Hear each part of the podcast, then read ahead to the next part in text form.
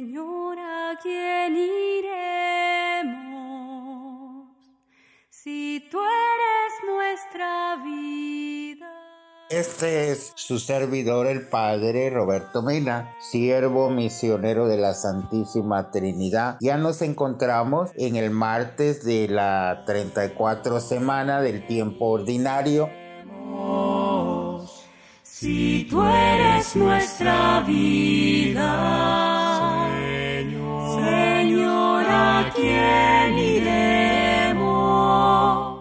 La lectura del Evangelio está tomada de San Lucas en el capítulo 21, versos del 5 al 11. En aquel tiempo, como algunos ponderaban la solidez de la construcción del templo y la belleza de las ofrendas votivas que lo adornaban, Jesús dijo, Días vendrán en que no quedará piedra sobre piedra de todo esto que están admirando. Todo será destruido. Entonces le preguntaron, Maestro, ¿cuándo va a ocurrir esto? ¿Y cuál será la señal de que ya está a punto de suceder? Él le respondió, Cuídense de que nadie los engañe, porque muchos vendrán usurpando mi nombre y dirán, Yo soy el Mesías, el tiempo ha llegado, pero no les hagan caso cuando oigan hablar de guerras y revoluciones, que no los domine el pánico porque eso tiene que acontecer, pero todavía no es el fin. Luego les dijo, se levantará una nación contra otra y un reino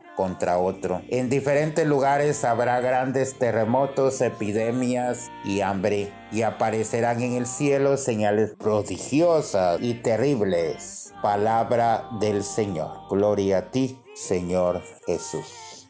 Nuestro amor. Nuestro amor. ¿Quién como tú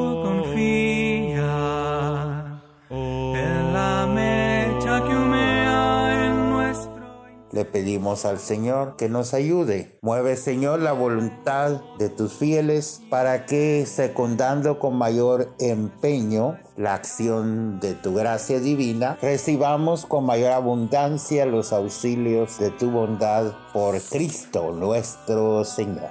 Jesús nos dice en el Evangelio, cuidado con los usurpadores y falsos mesías. En nuestro tiempo no faltan los falsos mesías, los usurpadores que proponen soluciones para todo. Prometen, por decirlo, las perlas de la Virgen y muchas otras falsedades que la realidad acaba desmintiendo, pues son obvias su falsedad y su mentira. En tiempos de Jesús ya había quienes se proclamaban Mesías o Salvadores, o incluso tenían seguidores generaban expectativas, pero nunca las cumplían. Eran siempre unos farsantes y meros revoltosos que buscaban sus propios intereses o eran manejados por gente con fines extraños. Por eso Jesús nos advierte que también hoy, como en su tiempo les dijo a los discípulos, tengamos cuidado y seamos prudentes en la lectura de la realidad que realizamos. Que tengamos la capacidad para discernir que no nos dejemos invadir por el miedo y la forma espectacular en que se presentan los acontecimientos, que no creamos en los anuncios de acontecimientos provenientes de algunas personas, de algunos grupos o denominaciones religiosas, porque el reino de Dios no llega de manera espectacular y aparatosa,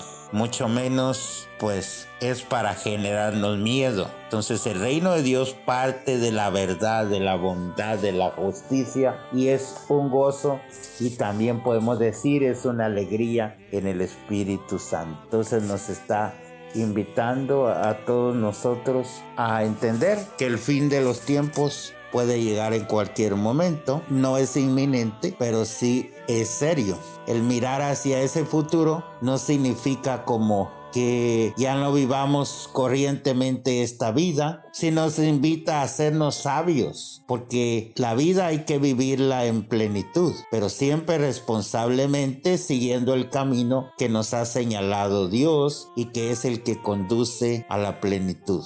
Lo que nos advierte Jesús es que no seamos crédulos cuando empiecen los anuncios del presunto final. Al cabo de dos mil años, ¿cuántas veces ha sucedido lo que él anticipó? Y lo que hoy nos dice también, cuidado con que nadie los engañe, porque el final no vendrá enseguida. Esta semana y durante el adviento que inicia la próxima semana, escucharemos repetidamente la invitación a mantenernos vigilantes. Esta es la sabiduría que nos presenta el Evangelio de hoy, porque cada día es volver a empezar la historia, estar atentos al paso de Dios en nuestras vidas. Oremos.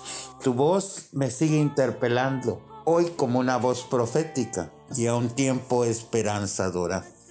Quiero comprometerme en la causa del bien y de la justicia, en el camino de la paz, que nos lleve a no desautorizar al fin tus palabras proféticas, a seguir construyendo tu reino en medio de la historia y reconocer que tú pasas diariamente en nuestras vidas. Amén. Nos bendiga el Dios misericordioso, el Padre, Hijo y Espíritu Santo. Amén. Que ustedes pasen un buen día en el Señor. Así sea.